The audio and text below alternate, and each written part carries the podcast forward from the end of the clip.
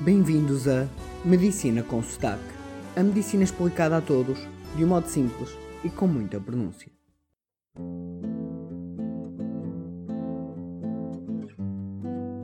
Este podcast não era suposto existir. Estou a trabalhar noutro, mas fruto das emergências da vida, desta vez quem sentiu uma vontade emergente de desabafar fui eu. Assim, vou chamar este tipo de episódios Buzinas contra a Indiferença. O nome tem inspiração no livro Gritos contra a Indiferença, Dr. Fernando Nobre, fundador da AMI e, sem dúvida, o médico português que mais missões humanitárias participou. Mas como sei que nas atuais vidas do ser humano já ninguém consegue ouvir os gritos, mas apenas as buzinas dos carros,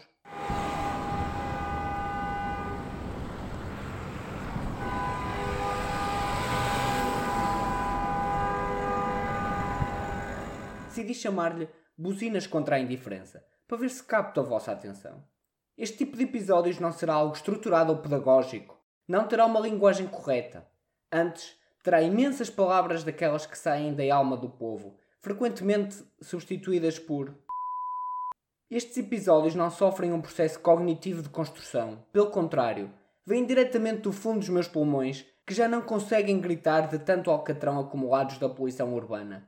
Este episódio vem também das artérias, cada vez mais apertadas do meu coração, fruto dos metais pesados dos fumos da combustão que inalo. E, porque não consigo ficar indiferente ao mundo, desabafo para todos vocês. Antes de avançar, digo-vos que, apesar de sentir, quando trabalho o meu profissionalismo é total. Não julgo, não culpo. Aplico todos os princípios éticos do meu trabalho, dou sempre o meu melhor. Sempre, sempre. Dou-vos um exemplo. Em 2008 ocorreu um caso raríssimo em Portugal, diria único, que é bem mais frequente noutros países como nos Estados Unidos e até no Brasil. Um sequestro num banco em Lisboa. Dois assaltantes sequestraram seis pessoas e ao fim de nove horas de negociações, os assaltantes, à porta do banco, apontaram a arma à cabeça de um refém. O grupo de operações especiais teve de atuar e disparou. Um dos assaltantes morreu logo e o outro foi salvo, salvo pela equipa médica presente, com o máximo de competência, com toda a ética, conseguindo salvar o assaltante, mesmo após ter sido alvejado com uma sniper na face. E o resto dos tratamentos foram iguais, sempre com equipas médicas a dar o seu melhor. Por isso, que nunca existam dúvidas sobre a ética neste podcast. Vamos lá então começar. Apresento-vos o Sr. António, um homem, pai de família, 60 primaveras de felicidade, a fazer a sua caminhada de final de tarde, tal como manda o seu médico.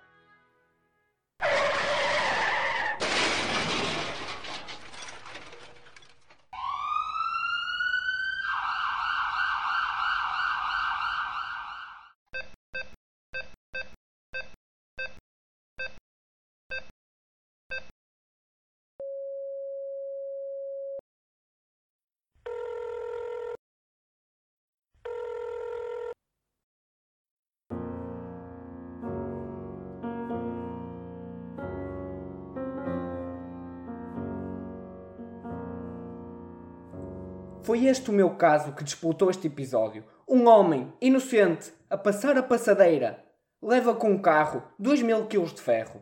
Quando lá cheguei, nem 5 minutos depois do embate, nada a fazer. O crânio, aquele conjunto de ossos duros que tantas vezes nos protege nas quedas, destruído, todo abalado.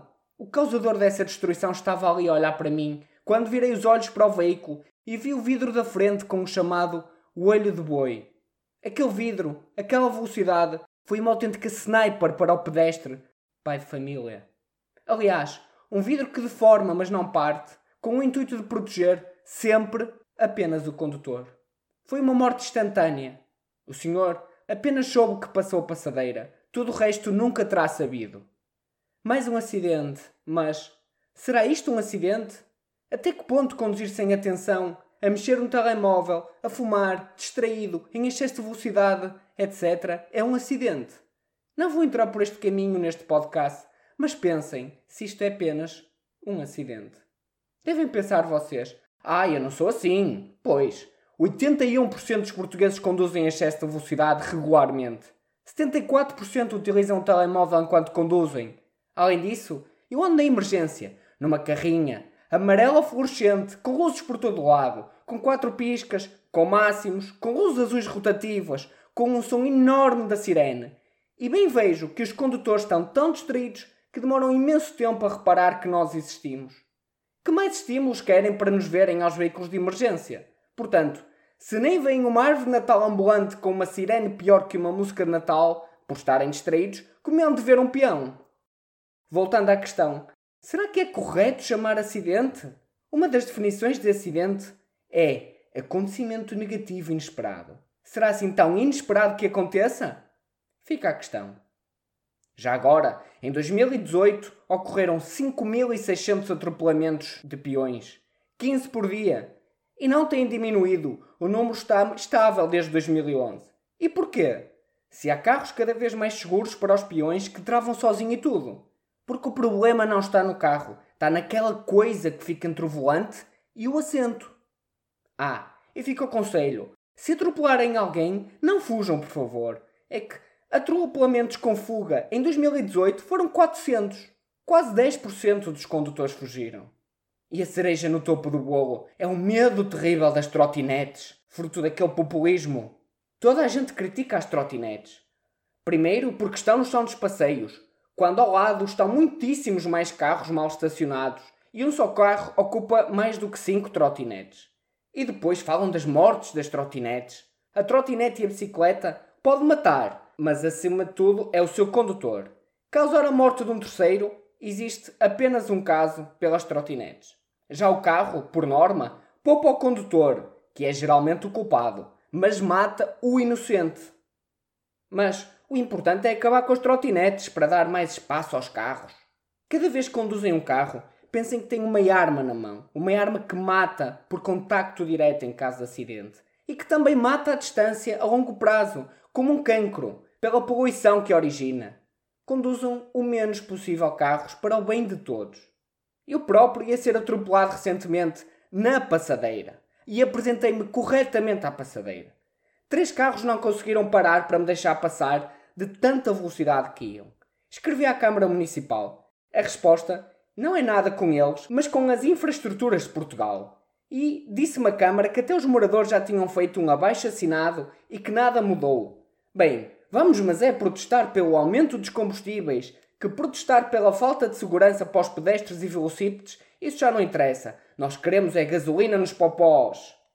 Agora tenho de andar de luzinha sinalizadora, quer nos passeios, quer a passar a passadeira e apontar para os carros me verem. E depois ainda dizem que as pessoas querem ter um carro para ter liberdade? Que liberdade? Liberdade de atropelar? De poluir o ambiente contribuindo para 7 milhões de mortes? Que vamos ver no próximo episódio? Liberdade para que as ruas já não sejam locais para as pessoas caminharem, para as crianças brincarem, para as pessoas com mobilidade reduzida se movimentarem? Passaram as ruas de um local de socialização para um interno gigante parque de estacionamento e um perigo à porta de casa? Já pensaram que antes podíamos brincar na nossa rua, falar porta de casa, conviver, e que hoje essas mesmas ruas são estradas e estacionamentos, com carros sempre a passar, carros sempre a poluir, com risco de sermos atropelados? Pensem nisso. E termino este episódio referindo o que disse desde o início. Este é um episódio que vem sem estrutura. É um desabafo de quem já viu demasiadas mortes.